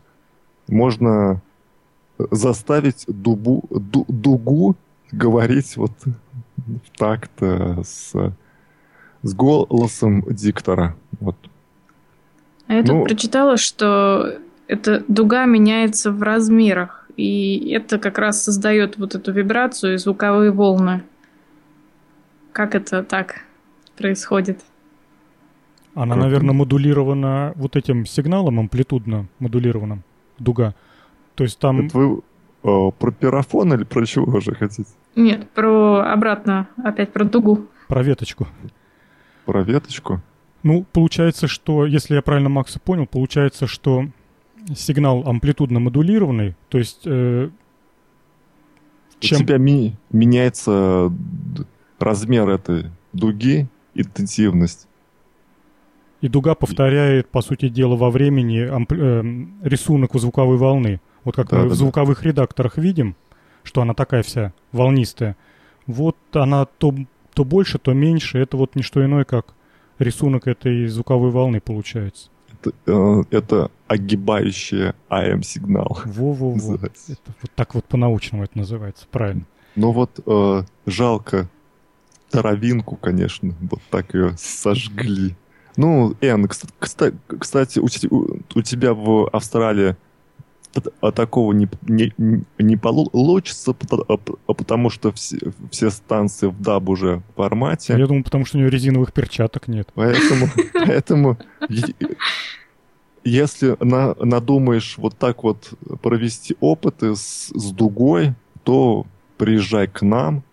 Обязательно. Мы тебе сапоги и резиновые перчатки уж Жене дадим даже. Ну, как обычно, мы предупреждаем наших слушателей то, что э, высокая напряженность электромагнитного поля уменьшает умственные способности у мальчиков. Потенцию и, и все остальное. Да, и мальчики начинают сувать ветки, совершенно не думая о последствиях. Что бы могло с ними случиться в ближайшей перспективе, если бы они продолжили совать туда ветки? У них бы сварились? Может, они лечатся? Похоже, ну, что они уже вылечили. Некая такая... Высокочастотная терапия. Физиотерапия. Но, но как бы это, можно переборщить с, с дозировкой. Да они могли просто заживо свариться в таком поле. Не, ну свариться-то не, не смогли, а вот бы ожог получить это вполне. Причем ожог, раз... ты понимаешь, не снаружи, а внутри организма. Ну, если ли, лизнуть эту опору, наверное, да. Вот. Ну, то есть мы вам всячески советуем не, не делать, не, не подходить к, к таким вот э, строениям. А тут ви, ви, ви, видно, что оно все ого, огорожено, но ну, когда ребята это останавливало? Решили, решили все-таки прославиться на, на Ютубе. Если у вас там на Балаковской АЭС катаются на этих, на, на, на прудах, на прудах на ваших. Так, ну что, мы отговорили практически два часа. Но мы же напоследок, Жень, ты уж объяви, что все, нас больше не услышите, раз подкаст распадается до э, осени там, и нужно опустить слезу еще для надежности. Ну, все почти так. Все почти так. Это была последняя передача в этом сезоне. Следующий сезон будет осенью. Будет, во-первых, прохладно, во-вторых, у Эн будет, кого как. у Эн будет тепло, и она сможет... А может мы начнем новый сезон в видеорежиме? Как думаешь, стоит? ну, давай подумаем. А как это все... Э, не знаю, Макс, это надо подумать. А интересно, ты думаешь смотреть на говорящие головы? Или мы будем... У меня знаешь, какая была идея? У меня была вот какая идея. В самом-самом самом начале, когда я думал запустить опытные на кухне, как бы во второй раз. Что, Реинкарнация. Да-да-да, что, в общем-то, у нас и получилось вот в таком виде. Я сперва думал сделать следующее. Я на YouTube нахожу а, три ролика, вот типа вот как вот про мальчишечек, которые веточки суют, там про каких-нибудь лазающих роботов. И делаю такой обзор. То есть сперва ставлю ролик, то есть это был бы видео-подкаст. Ставлю ролик, а потом говорю про него, ругаю или хвалю, восторгаюсь. Следующий ролик, что-то типа, ну не знаю, смотришь ли ты или не смотришь, Максим, на YouTube всякие шоу развлекательные там, и это хорошо, ну что-то вот в таком духе. Сто пятьсот, да? Ну да, да, да, да, да, вот какие-то такие. Только научно-популярные. Ну вот получилось как получилось. Поэтому если и видео... Малахов плюс. Малахов плюс. Малахов плюс, да, я подписан. А ты, Макс, двухведерной клизмой как раз. Макс подписан на канал Малахов плюс? Так да. Ты думаешь, откуда я двухведерную клизму-то выдумал-то? Вот все оттуда. Я, как, я когда посмотрел про мужика, который учит лечиться огурцами, прикладывая их к больному месту. Куда их совать там? К больному месту. Ну вот лучше всего, говорит это, от геморроя лечат огурцы. Их надо прикладывать к больному месту, но а, очень важный момент. Огурец лечит только покуда он связан жив, живой плетью. То есть надо... Пока вставлен, что ли? Нет, пока не сорван. То есть надо больное место прикладывать к растущему огурцу. Сложно. Современная медицина сложная. Ночью приходишь, ночью приходишь, ложишься там, всю ночь лежишь. Нет, он на корточке и на этот огурец. Это вообще... И до утра сидит. Ну, Чум... понятно, Чумовой мужик. Соседи не спалили. Чем-то похож это... на Малахова. А, а, а я слышал, а как, а как Мал, Мал, Малахов рекомендовал а, лечить что-то там, вот а, картошкой растолченной, но, но туда добавлять еще 4 капли керосина. Представляешь? Ну, керосин... Говорят, помогает. И поджечь? Ну, керосин, он Нет, же завсегда есть. был этот, э, лечебный. От всех болезней? Да, его в аптеках продавали по жизни. Правда, что ли? На полном серьезе, это не шутка. Сейчас. Внутрь пить его? Да. Че, правда, на, что ли? На нем же а... летают самолеты. Я сейчас боюсь, что сейчас э, что-то неправильно перепутаю, но, по-моему, он даже назывался керосин живичный. Почему живичный, не знаю, может быть, от Живая него вода. жить начинает. Но это вот без шуток, керосин был э, лечебным средством и примочки, и всякие там полоскания во рту, и все это обычное дело. Очень полезное. Не знаю, Кстати, правда, от чего. На Кавказе э, геморрой лечится это сосулькой. Не думаю. Думаю, как-то это а, огурцы получше будут. Да, огурцы всегда получше будут. Ну что, заканчиваем наш медицинский выпуск. На наш, на этой геморройной ноте. Всем пока. Пока-пока. Пока.